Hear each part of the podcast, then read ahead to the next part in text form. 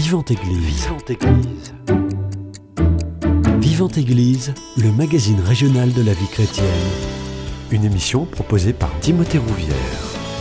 Bonjour à tous et bonjour à toutes et bienvenue dans votre émission Vivante Église sur Radio Présence. Comme tous les jours, on se retrouve pour aborder une actualité de l'Église et aujourd'hui nous allons parler de la retraite. Vous l'avez certainement suivi dans l'actualité, la réforme agite le débat public, mais quelle spiritualité anime réellement les retraités? Comment entretiennent-ils leur foi? À quoi croient-ils? Autant de questions auxquelles répond Catherine Decou dans son livre La retraite, un temps à savourer.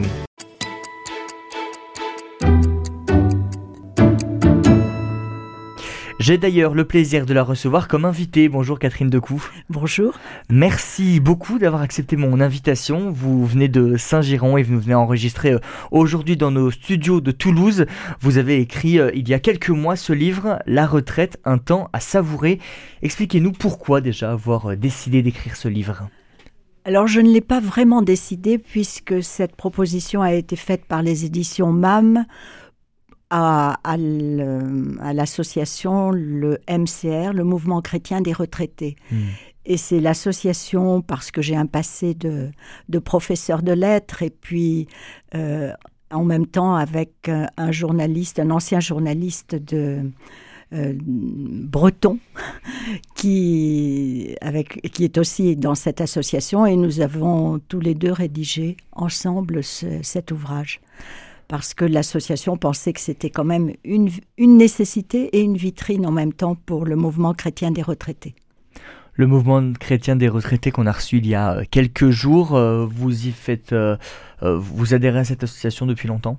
Oui, depuis à peu près. Je dis à peu près parce que j'y suis rentrée petit à petit, mais vraiment rentrée depuis 2009. Donc j'ai une certaine expérience du mouvement et ça m'a permis justement de rencontrer beaucoup de retraités et beaucoup de et, ça a aiguisé mon regard sur les retraités qui étaient autour de moi. Hmm. Vous nous parliez de ce, cet autre auteur, ce, breton, ce journaliste breton. Est-ce que déjà on peut le citer et nous expliquer hmm. comment vous avez travaillé ensemble? Oui. Alors, il s'appelle Gwynaël, un, un, prénom bien breton, Gwynaël Demont. Et dès le départ, les éditions nous ont demandé de nous répartir le travail. Hmm. Donc il a, il a rédigé trois chapitres. Et moi, j'ai rédigé trois chapitres. On hmm. s'est réparti le, le, travail de cette manière.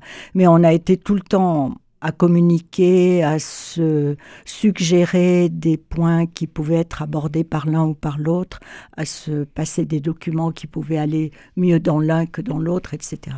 Donc ça a été vraiment une collaboration. J'aimerais qu'on euh, revienne sur le titre, La retraite, un temps à savourer. Est-ce que ça a été un titre facile à trouver, un petit peu évident pour vous? Et qu'est-ce qu'il y a, quelle lecture on doit en faire?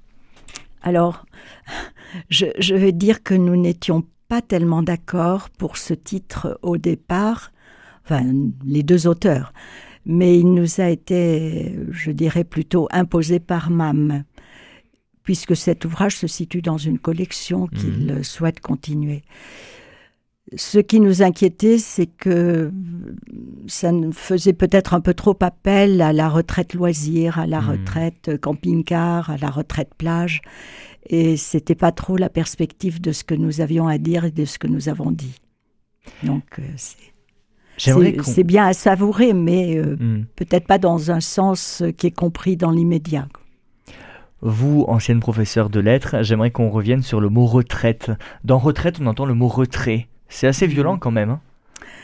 c'est une, euh, c'est une question d'étymologie qu'on a traitée d'ailleurs dans un petit encart dans l'ouvrage. Et c'est vrai que c'est un mot très ancien et qui s'était hum, confiné dans des, dans des sens très spéciaux comme la retraite militaire ou la, qui étaient des sens plutôt négatifs. Là, il est évident que c'est le retrait par rapport à une, certaine forme de vie, mmh. mais voilà, c'était de, de, regarder. Euh, alors il y a eu des, quand même beaucoup de, de sens qui ont été retrouvés, changés. Euh, le MCC, par exemple, a, a, fait une petite plaquette sur retraiter sa vie. Ah. Et ça, je crois que c'est très exact. On a à retraiter en partie sa vie.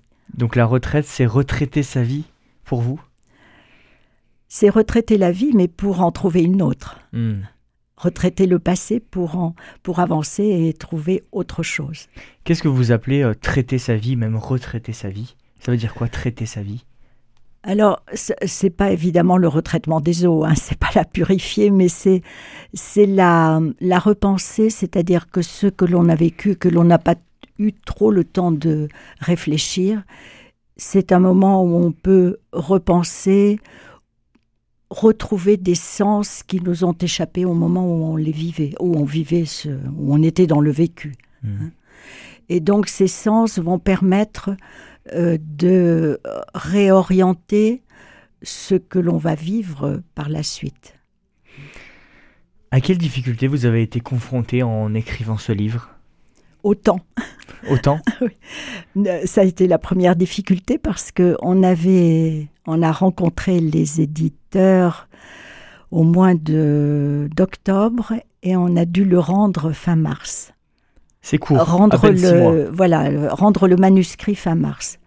Alors, dans la tête des éditeurs, euh, ils, pensaient qu'on allait complètement réutiliser des documents, des, des, choses qui avaient été faites par le mouvement chrétien des retraités, parce qu'on a fait, il y a quand même pas mal de publications qui. Mmh. Mais pour nous, ça a été vraiment un challenge. Est-ce qu'on peut se préparer à la retraite? Et si oui, comment? Euh, Je ne voudrais pas dire des choses qui sont inexactes. Je pense qu'on peut s'y préparer, mais dans le sens d'y penser. Hmm. Et pour moi, le, la meilleure façon, pendant que j'étais encore dans la vie vraiment active, ça a été d'observer déjà les gens qui étaient à la retraite. Et j'ai, ça c'est une expérience personnelle, hein. mais je pense qu'elle elle peut servir à, à tout le monde. Est-ce que telle personne que je que j'ai parmi mon entourage, soit dans la famille, soit dans, est-ce que la cette personne vit la retraite que j'aimerais vivre? Mmh. Et moi, ça a été plutôt très négatif, c'est-à-dire je voulais faire autre chose. Ah oui. C'était par comparaison. Mmh. Ça, ça a été le, le premier le premier, le plus important euh, des, du regard, d'un certain regard. Après, préparer des choses très très précises, euh, en ce qui me concerne, ça n'a pas été le cas. Mais pour certaines personnes, c'est aussi important. Matériellement, euh, quelquefois, il faut songer à un autre lieu de vie. Ce que je voudrais dire aussi, c'est que cet ouvrage n'aborde pas la retraite sur le plan des problèmes de, santé graves. Hmm. C'est vraiment pour des gens comme aujourd'hui qui arrivent à, à 60, 65 ans. Alors là, évidemment, je ne parle pas. On oui, on ne hein. sait pas trop, mais euh, qui arrivent avec euh, une santé tout à fait euh, acceptable, avec l'envie de faire des choses, de ne pas s'enfermer, etc. Donc ce que vous nous conseillerez, c'est imaginer la retraite que l'on aimerait avoir. C'est ça Alors imaginer, oui, sachant qu'il y a toujours des imprévus. Et que ces imprévus, on ne va pas les domestiquer à l'avance. Hmm. Mais d'imaginer, oui, d'imaginer, et surtout, je vous dis, par comparaison à ce qu'on voit. Moi, je suis d'une génération ancienne, pour, puisque je vais avoir bientôt 80 ans. Mais j'ai vu comment mes parents, mes grands-parents ont, passé une retraite. Euh, si vous voulez, j'ai la, vision de ce qu'a été le mouvement chrétien des retraités, de vie montante où en 61, on pensait surtout à se préparer au grand passage. Euh, alors que le mouvement chrétien de retraités, en 86, je crois, on a changé de nom, prenait acte, faisait acte de cette retraite qui devenait beaucoup plus longue et qui ne pouvait pas simplement hmm. être une préparation purement spirituelle à ce qu'on allait à, euh, à, la mort, hein, si hmm. on peut dire. Il y a différents types de retraites. Euh, certaines retraites loisirs, comme vous disiez tout à l'heure, d'autres retraites qui sont un peu plus subies à cause d'un problème de santé grave. Hmm. Ça dépend aussi des, des moyens des gens et de la santé des gens, surtout la retraite. Alors, il y a les moyens des gens. Il est certain que si on est vraiment euh, très, très limité en moyens financiers, euh, il y a des choses qu'on ne peut pas faire. Mm. Il y a les problèmes de santé qui également limitent. Mais malgré ces limites, en tout cas, c'est ce que nous constatons dans le mouvement chrétien des retraités, puisqu'on a tous ces cas de figure. Malgré ces limites, les gens qui ont envie de ne pas euh, s'enfermer, de ne pas simplement euh, vivre une retraite attente, euh, ils arrivent à faire quelque chose. Et justement, nous, on essaie de leur faire faire quelque chose aussi. Mm. On a le sentiment que la retraite, c'est un sujet tabou dans notre société. Alors c'est très curieux parce que il y a d'un côté, c'est très contradictoire. Il y a d'un côté les gens qui aspirent à la retraite pourvu que j'en finisse, euh, je supporte plus le travail, etc. Enfin, on le voit bien dans les débats actuels. Mm. Et on veut le plus possible arriver à la retraite. Et d'un autre côté, par moment, on se dit mais qu'est-ce que je vais faire? Mm. Donc il y a cette- ces deux, une, une certaine hâte et une certaine angoisse. C'est vrai que c'est deux sentiments qui sont un petit peu euh, Oui. diamétralement opposés. Oui, oui. Mais qui se, qui se partagent l'attente, oui, Mm. de la retraite. Est-ce que justement, par rapport à cette hâte, il n'y a pas euh, la crainte que certaines fois la retraite puisse être idéalisée par certains retraités en se disant euh, c'est la fin de tous les soucis, c'est la fin euh, d'un rythme de travail, d'un rythme parfois fatigant, d'un travail parfois fatigant? Ah, tout à fait, Mm. tout à fait. Et c'est souvent une déception quand on arrive à la retraite parce qu'on se trouve devant un vide qu'il va falloir vivre Mm. et, et meubler et, et ne pas rester dans cette... C'est très frappant, peut-être plus dans certaines... Enfin, moi, je l'ai constaté dans... euh, autrefois, quand les hommes en particulier euh, avaient tout organisé en fonction de leur vie professionnelle Mm. et que c'était ça, c'était là qu'ils s'investissaient, qu'ils euh, ils avaient un statut, une reconnaissance. Et arrive la retraite et tout ça se termine. Et ça, euh, ça a été très très dur pour beaucoup d'hommes. Je crois que ça l'est moins aujourd'hui. Ce qui sauvait la femme, souvent, c'était la maison, parce que ça, ça continuait. Il fallait bien, euh, surtout pour des femmes qui avaient toujours été maîtresses, que maîtresses de maison. D'autant plus que la société a du mal à reconnaître le statut des personnes qui entrent en retraite. C'est un petit peu une petite mort pour un individu d'arriver à la retraite parce que euh, il est coupé de tout son environnement professionnel. Alors ça, c'est un, aspect qu'il faut qu'il faut- qu'on a réfléchi dans cet ouvrage, c'est de voir comment se comporter entre euh, l'avant de la vie professionnelle et l'après. Comment on solde en somme la vie professionnelle.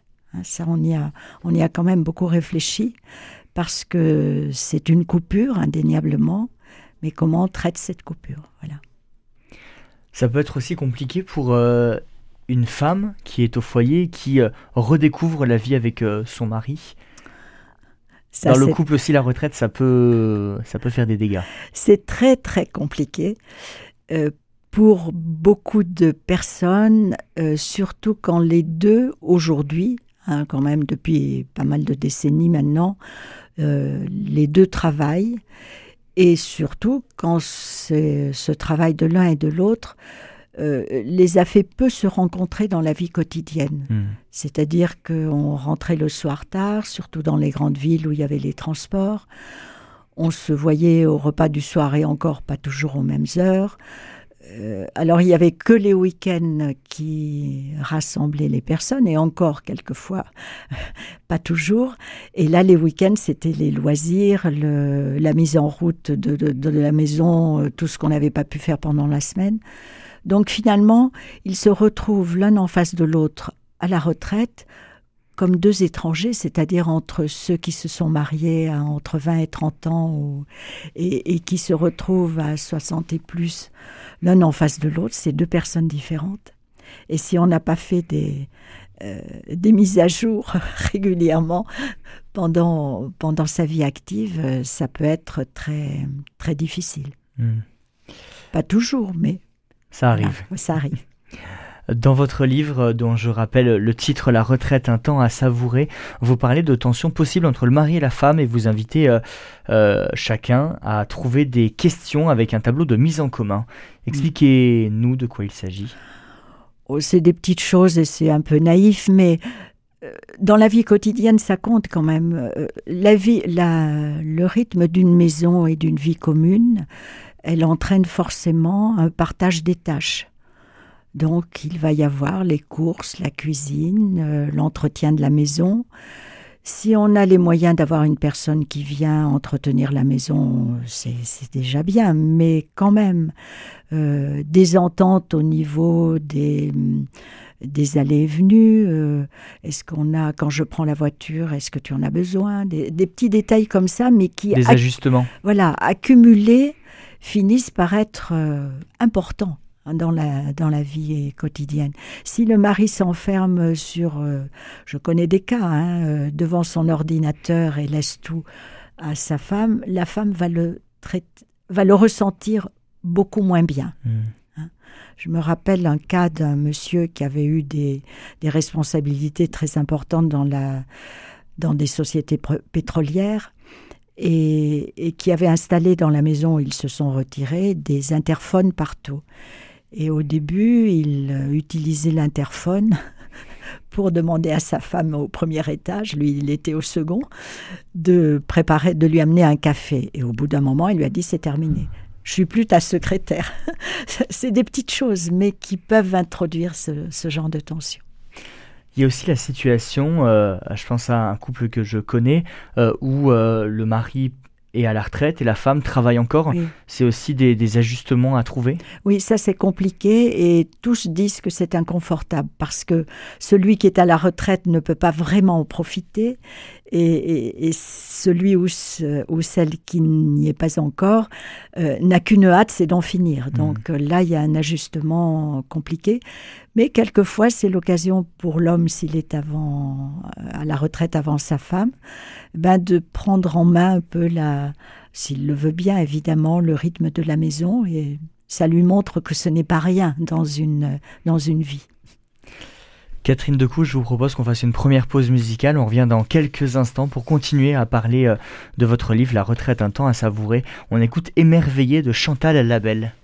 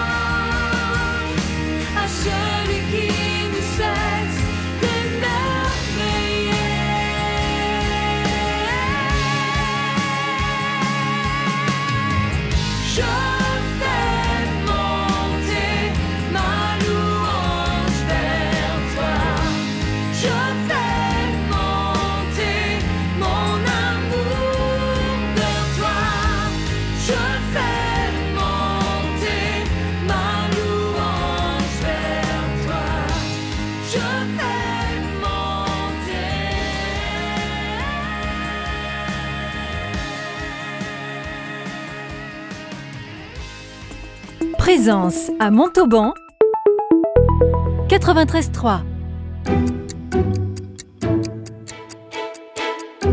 Vivante Église, Timothée Rouvière. De retour dans votre émission Vivante Église sur Radio Présence, je suis toujours avec Catherine Decou, auteure euh, d'un livre qui s'appelle La retraite, un temps à savourer pour aborder cette question de la retraite qui euh, pèse beaucoup sur les débats publics actuellement.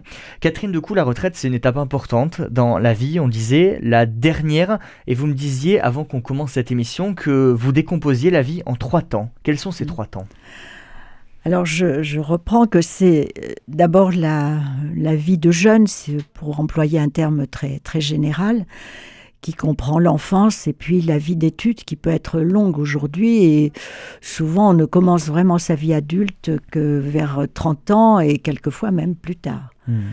D'autant plus qu'il y a ces vies intermédiaires un peu de où on est déjà en couple mais sans vraiment être rentré dans la vie adulte.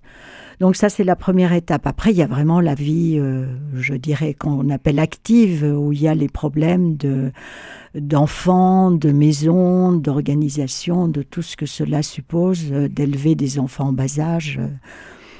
Et quand on arrive à la retraite, alors je ne dirais pas de, de termes en, en nombre d'années, puisque c'est en débat aujourd'hui, mais en gros entre, entre 60 et 65 ans, c'est vraiment une autre vie qui commence. Et moi, j'ai déjà connu dans ma vie des personnes qui avaient eu une retraite plus longue que leur vie active. Ah oui. En particulier euh, des instituteurs, hmm. puisqu'ils quittaient un petit peu avant. Mais même sans être instituteurs, il y a des gens aujourd'hui qui, qui arrivent à des, à un nombre d'années qui est pratiquement le nombre d'années de leur vie active. Oui, parce qu'avec euh, l'allongement de l'espérance de vie, c'est l'espérance de euh, vie qui a fait beaucoup, évidemment, et on peut le, on peut le souhaiter, euh, mais ça, on comprend que c'est un problème au niveau de la société et que c'est un problème aussi au niveau de la santé, mais que ça peut être aussi une chance magnifique pour ceux qui arrivent à, la vivre bien. Oui, parce que dans l'imaginaire collectif, on se dit la retraite, ça dure quelques mm. années, ensuite euh, il y, a, la mort, alors que euh, c'est un, beau temps à vivre, un long temps à vivre. Oui, et puis surtout, ça devient un, monde que les personnes qui sont plus jeunes, les enfants, les petits-enfants, voient. Et donc ils se rendent compte, ils se rendent compte que la retraite n'est pas si négative que ça. Hmm. Parce qu'ils voient leurs grands-parents faire ce qu'ils aimeraient bien faire eux-mêmes, souvent. On l'a dit, la retraite, c'est la troisième étape dans la vie. Comment faire pour ne pas trop dramatiser cette étape? Parce qu'on sait que c'est une étape où il peut y avoir euh, de la solitude, la maladie et la mort au bout. Alors, pour ne pas, pour ne pas dramatiser, on peut en voir les avantages, me semble-t-il. Et celui que je verrai, que je mettrai en premier par rapport à... Je, laisse de côté pour le moment le, tout ce qui est spirituel, hein. hmm. enfin tout ce qui est vie de foi, etc., qui compte évidemment. Mais pour euh, tout un chacun, c'est une vie où l'on a le plus de liberté. C'est-à-dire que jeune, on a les problèmes d'études qui sont très contraignantes. La vie active, j'ai pas besoin d'énumérer les contraintes que l'on a. Et là, on se trouve devant un champ de liberté, de choix, de manière de vivre, avec des contraintes que vous avez signalées tout à l'heure, les contraintes de la santé, des moyens financiers. Mais même pour les personnes qui ont ces contraintes, il y a quand même des choix que l'on peut que l'on peut faire. Et qui sont des choix de vie, qui ne sont pas des choix d'attente ou de mort dans un fauteuil. Hmm. Être retraité, c'est aussi un retour au couple, un couple qui se redécouvre. Hmm. Parlez-nous de cette redécouverte. Alors c'est une redécouverte euh, importante parce que hum, les paramètres ne sont plus du tout les mêmes. D'abord, euh, il n'y a plus le, euh, le, feu ardent des débuts, et ça il faut le reconnaître et en prendre compte.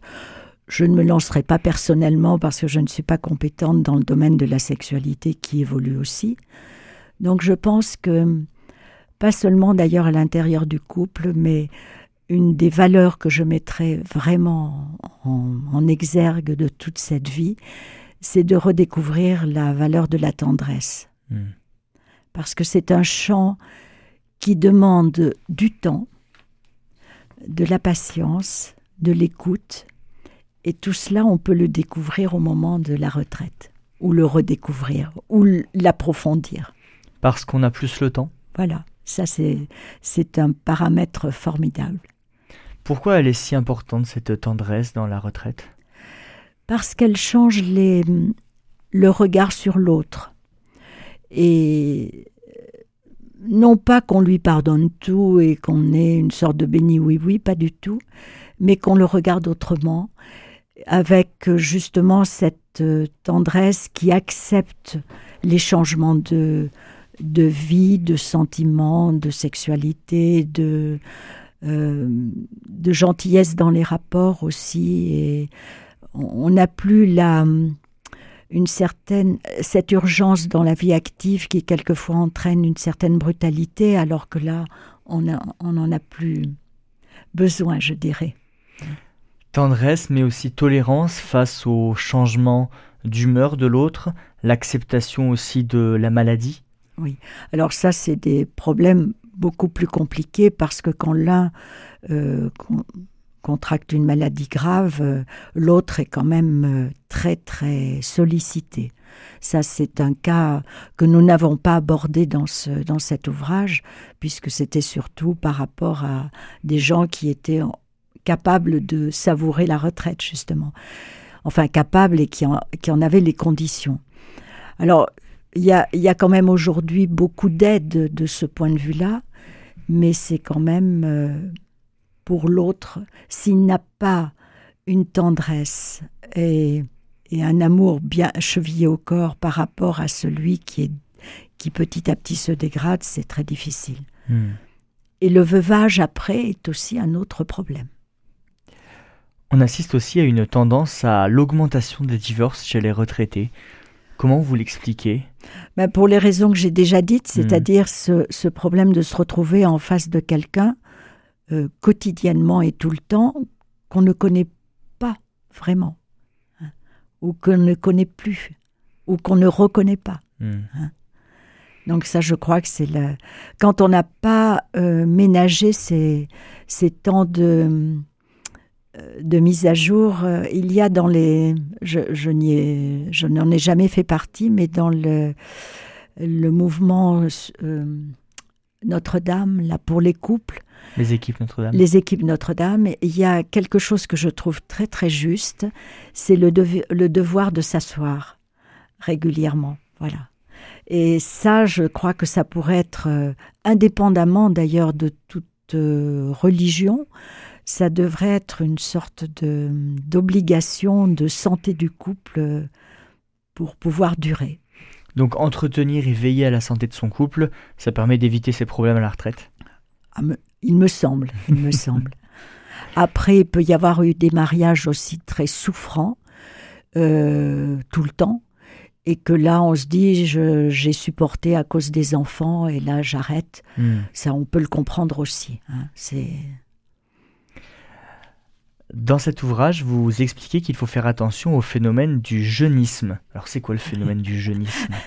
Alors, ça, c'est tout le monde va comprendre. Hein. Hmm. Si vous regardez une liste de produits de, de beauté ou de produits de bien-être, euh, tout nous prouve qu'en mettant telle crème, on va plus avoir de rides, que en faisant, euh, en allant dans les salles de sport, euh, plus souvent, on va être toujours performant. Et ça, c'est une chose qui est dangereuse d'abord parce que on va se trouver à un moment donné devant des désillusions. Je l'ai remarqué dans moi je ne pratique pas le vélo, mais mon mari l'a fait quelquefois dans les clubs de vélo. Hmm. Alors on veut suivre les plus jeunes, on est, on, veut se prouver qu'on est encore capable d'être ce que l'on n'est plus en fait. Et ça c'est très très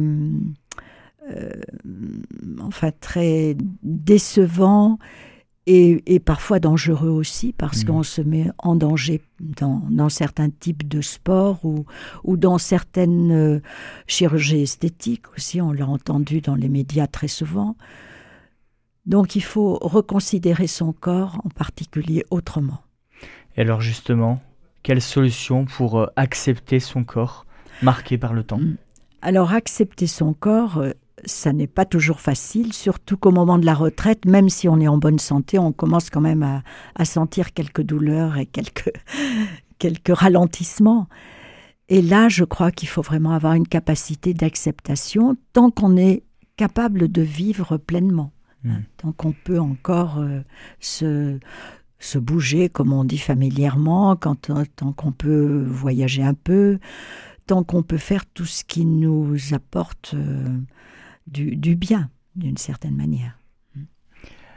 Catherine Decou, je vous propose qu'on fasse une deuxième pause musicale. On revient dans quelques instants. On abordera euh, la retraite comme moyen de nourrir sa foi chrétienne. Mm. On écoute Guéri de Thierry Ostrini.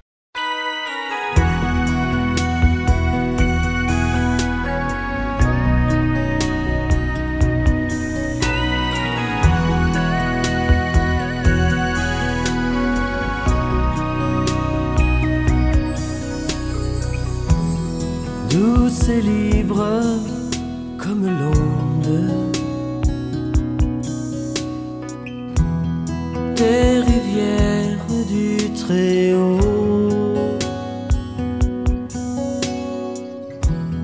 Douce la paix qui m'inonde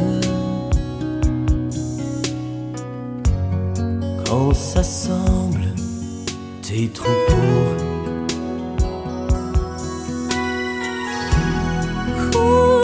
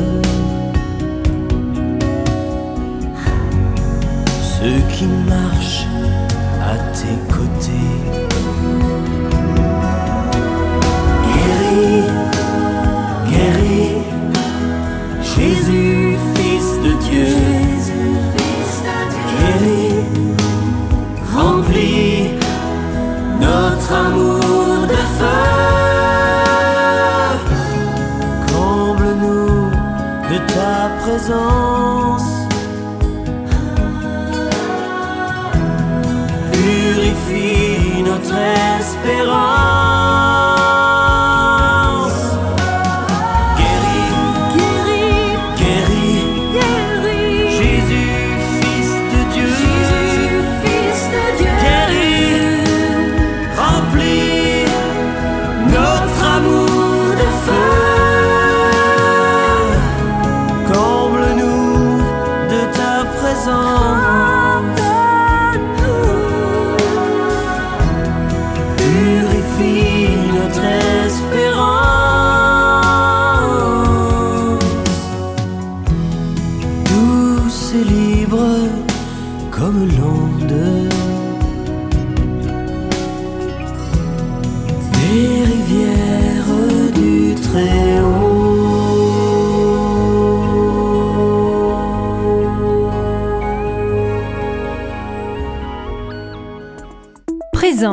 à Gourdon 104.8 Vivante Église, Timothée Rouvière. De retour dans votre émission Vivante Église sur Radio Présence, euh, j'ai toujours le plaisir d'être avec Catherine Decou, auteure du livre La retraite, un temps à savourer. Juste avant la pause musicale, on parlait de, du retour au couple aussi, de l'importance du vivre ensemble. La retraite, c'est aussi un moyen de nourrir sa foi chrétienne. Alors, c'est une évidence pour ceux comme moi qui sont tombés dans le bénitier à ma naissance, Mhm. comme on dit. Euh, J'avais, j'étais professeur de lettres classiques. Et quand, euh, à un moment donné, dans mes études, évidemment, c'était le grec, le latin, le français, bien sûr. Et un jour, je me suis dit, mais enfin, tu connais beaucoup plus la mythologie de, de- des Grecs et des Latins et puis de, des civilisations autour de la Méditerranée que ce qui est la, le, le début de ta, de ta foi et l'Ancien Testament en particulier. Et je m'étais juré à ce moment-là de dire, le jour où je serai à la retraite, c'était mon seul souhait euh, dans, ma, dans cette vie très ancienne, je- j'essaierai d'étudier la Bible. Et c'est ce que j'ai fait. Hmm. Donc ça, ça a été un défi personnel et c'est pas vrai pour tout le monde. Et ça a été une chose absolument magnifique pour moi, une découverte, euh, une, une découverte et une redécouverte extraordinaire. Bon, mais c'est pas toujours le cas pour euh, tout le monde. Et là, c'était lié à ma vie personnelle. Ce que je peux dire, c'est que le temps est un, un atout formidable pour euh, nourrir sa foi. On peut augmenter le temps de prière, on peut augmenter le temps de la réflexion, on peut, on peut être aidé aussi alors euh, aussi par un ensemble de, de paramètres. Alors je crois que si on revient à la question initiale que vous m'avez posée, c'est-à-dire comment la vie de foi euh, arrive dans la retraite de manière plus intense, c'est qu'on redécouvre à quel point l'importance du fait que l'homme est un être de relation et que ces relations, et ça c'est valable pour tout le monde, même les gens qui sont en dehors de, de toute religion, les relations, si, si la retraite enferme quelqu'un parce qu'il ne cultive plus de relations, ça devient dramatique. Mm. Et ça c'est vrai pour, euh, pour n'importe qui. Mais pour euh, un chrétien, la relation, c'est un être chrétien fondamental. On est relation au Dieu et, et à Dieu et relation aux autres euh, de manière indispensable. Et on est relation à Dieu à travers les autres, etc. On a aussi l'impression que beaucoup de personnes, croyantes ou non croyantes, se raccrochent à la foi chrétienne au moment d'entrer en retraite parce qu'ils savent que la fin, alors, n'est pas proche, mais que la Mhm. fin arrive. Alors ça, c'est une question qui m'a tarabusté, je dirais familièrement, parce que je me disais quand même, ils exagèrent, ils auraient pu y penser. Ça, je le pensais il y a longtemps. hein. Ils exagèrent, ils auraient pu y penser avant. Mais je me suis rendu compte que c'est pas du tout ça. D'abord parce que au moment de la retraite et de plus en plus quand l'âge avance, on est entouré de gens qui tombent malades, de gens qui meurent. Et on sait que à chaque fois qu'il y a un deuil proche, les questions essentielles arrivent. Ça, tous les gens qui s'occupent des équipes de funérailles vous le diront. Hein, souvent, quand ils vont visiter des familles qui sont complètement loin de toute religion, les questions quand même euh, profondes arrivent. Alors, pas forcément sur l'au-delà, mais de se dire, bon, cette vie qui se termine, c'est quoi? Ça veut dire quoi? Quel est le sens? oui, oui.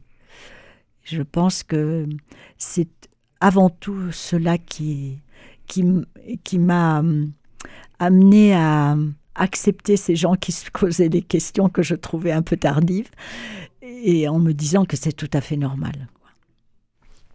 Justement, vous interrogez plusieurs personnes dans votre livre. Comment vous avez recueilli leurs témoignages? Comment vous les avez trouvés, ces personnes? Alors, c'est le, le MCR pour moi a été une, je, je redis, un Mhm. mouvement chrétien des retraités, a été une chance énorme quand je relis les- ces années de. Parce que ça m'a mis en contact avec beaucoup de retraités de toute la France. Parce que quand je suis rentrée dans le mouvement, euh, et encore aujourd'hui, on est très nombreux, on est quand même euh, autour de 15 000. Et hum, comme je suis, euh, j'ai été appelée très vite à rédiger la campagne d'année qui était régionale à l'époque. Et puis après, dans les instances euh, dirigeantes, si je puis dire, mmh. aujourd'hui, je suis euh, je suis chargée de mission, alors j'ai des missions comme, le, comme cet ouvrage par exemple. Donc ça m'a mis en contact avec des gens très très différents et que je ne connaissais pas, que je n'aurais jamais pu connaître si j'étais restée même active dans ma paroisse. Quoi. Hmm. C'est, ça a été une, une, chance énorme de ce point de vue-là. Bon, après, j'ai toujours fait quelque chose au niveau de l'Église, à l'endroit où j'étais.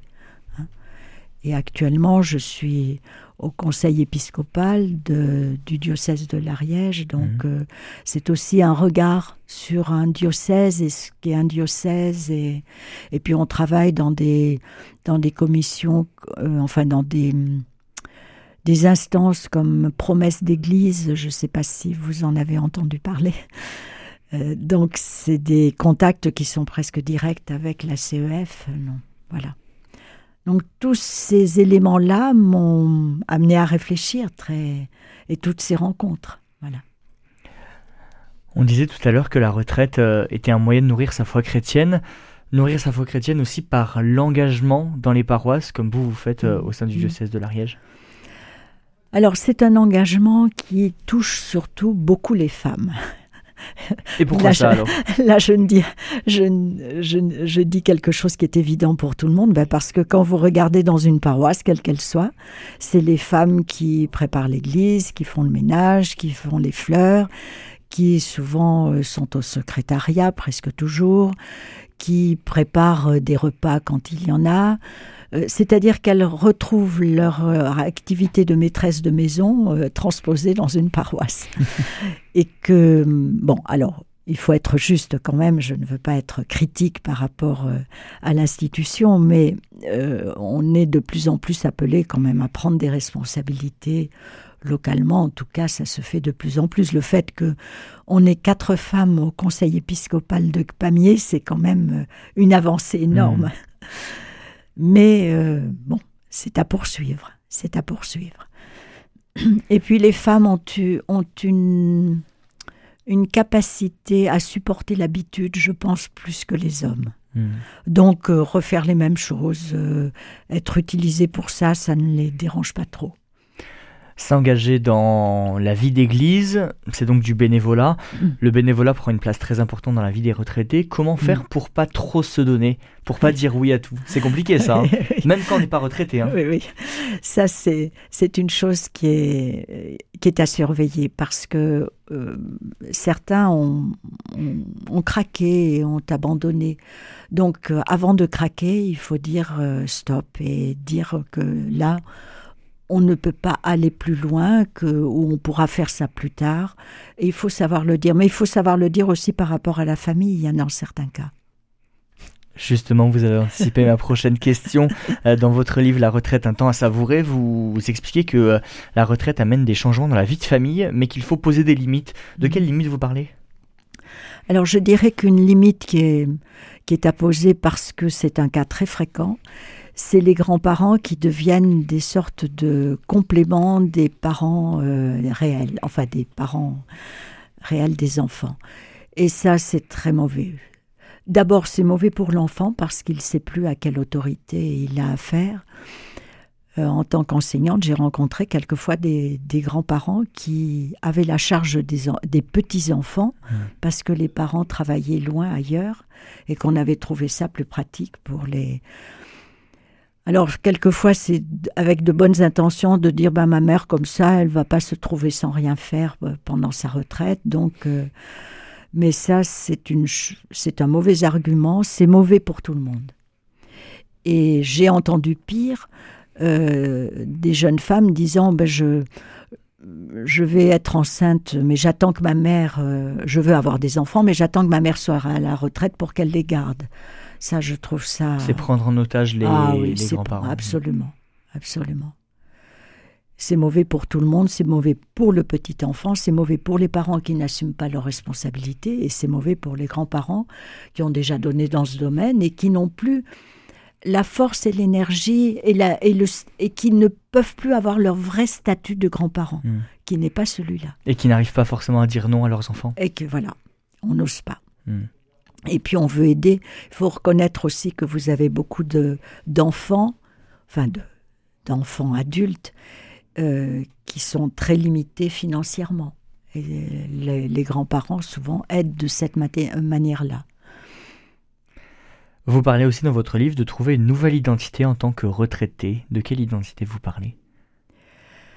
Je ne sais pas si c'est vraiment une nouvelle identité ou de rechercher ce qui devrait faire notre identité. C'est pas tout à Presque fait la- philosophique ça. voilà.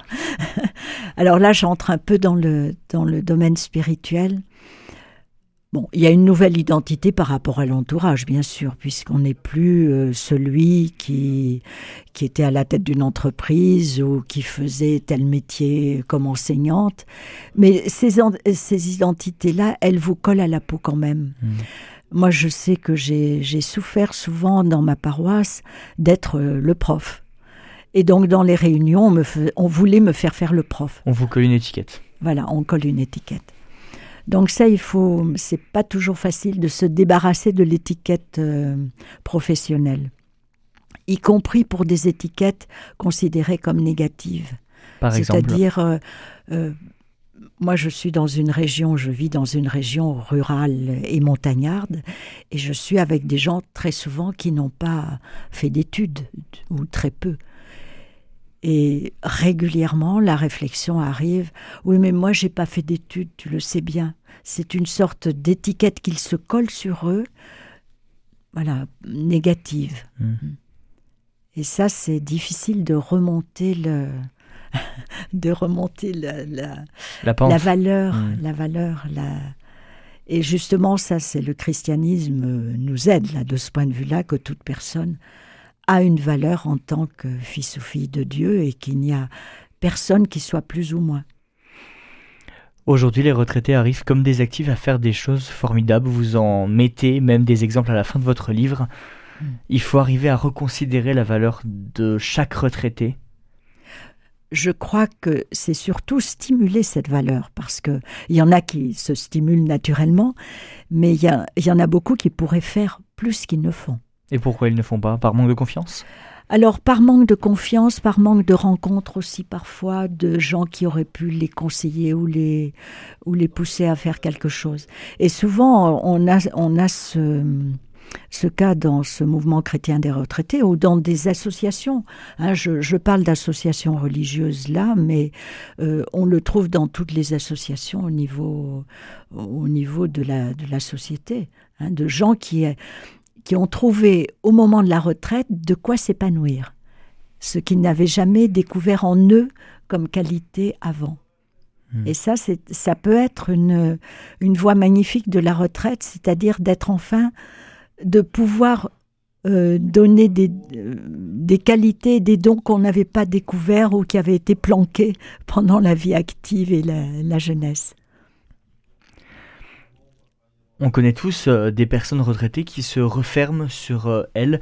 Comment faire pour les aider? Ça, c'est difficile. Parce qu'on sait que la hein. solitude, c'est la, Mm. la pire des choses.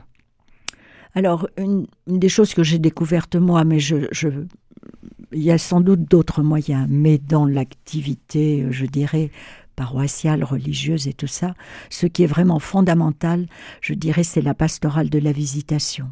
Aller voir quelqu'un, parler avec cette personne pendant, pendant une heure, selon sa, sa disponibilité, sa faculté de penser, etc lui donner quelque chose à lire, lui l'inviter à une réunion.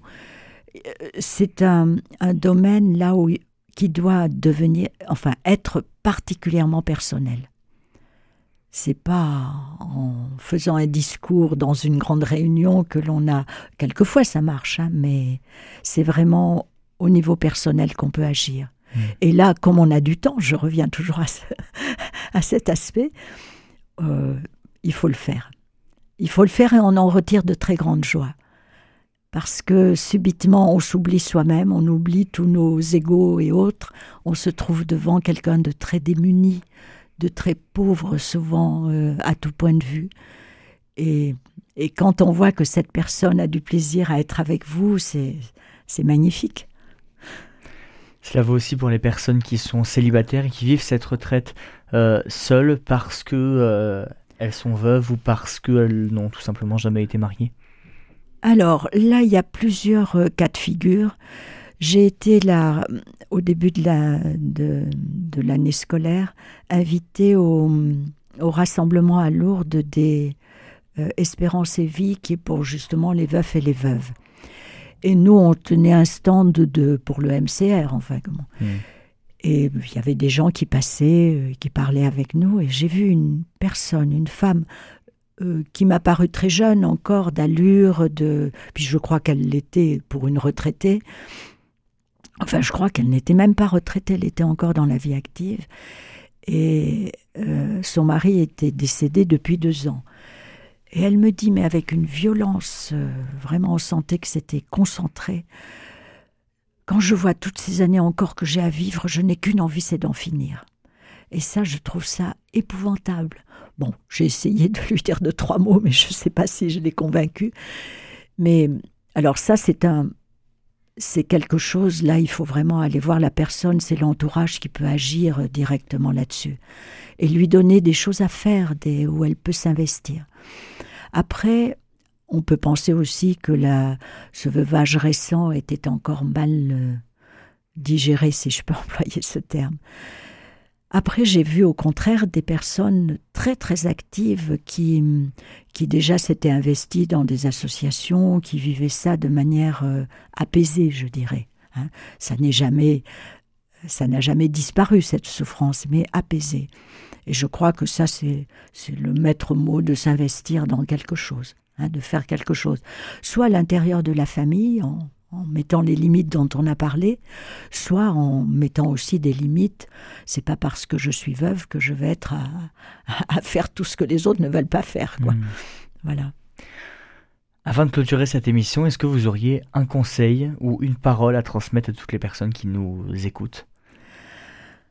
Ben, leur dire que la retraite est une possibilité formidable et que c'est trop dommage si on gâche ces possibilités et que c'est une vie de liberté. Et on terminera sur ces belles paroles. Merci beaucoup, Catherine Decou. Ben, je vous remercie aussi. Je remercie tous les éditeurs euh, les auditeurs. Les auditeurs qui nous ont écoutés. Et votre éditeur aussi, je rappelle le titre de votre livre, La retraite, un temps à savourer aux éditions euh, MAM. Si vous souhaitez réécouter cette émission, elle est d'ores et déjà disponible sur notre site internet www.radioprésence.com ou en rediffusion ce soir à 21h. Passez une très belle journée à l'écoute de notre antenne. Cette émission est disponible sur CD. Commandez-la en téléphonant au 05 62 48 63 00 05 62 48 63 00 ou par mail à contact@radioprésence.com.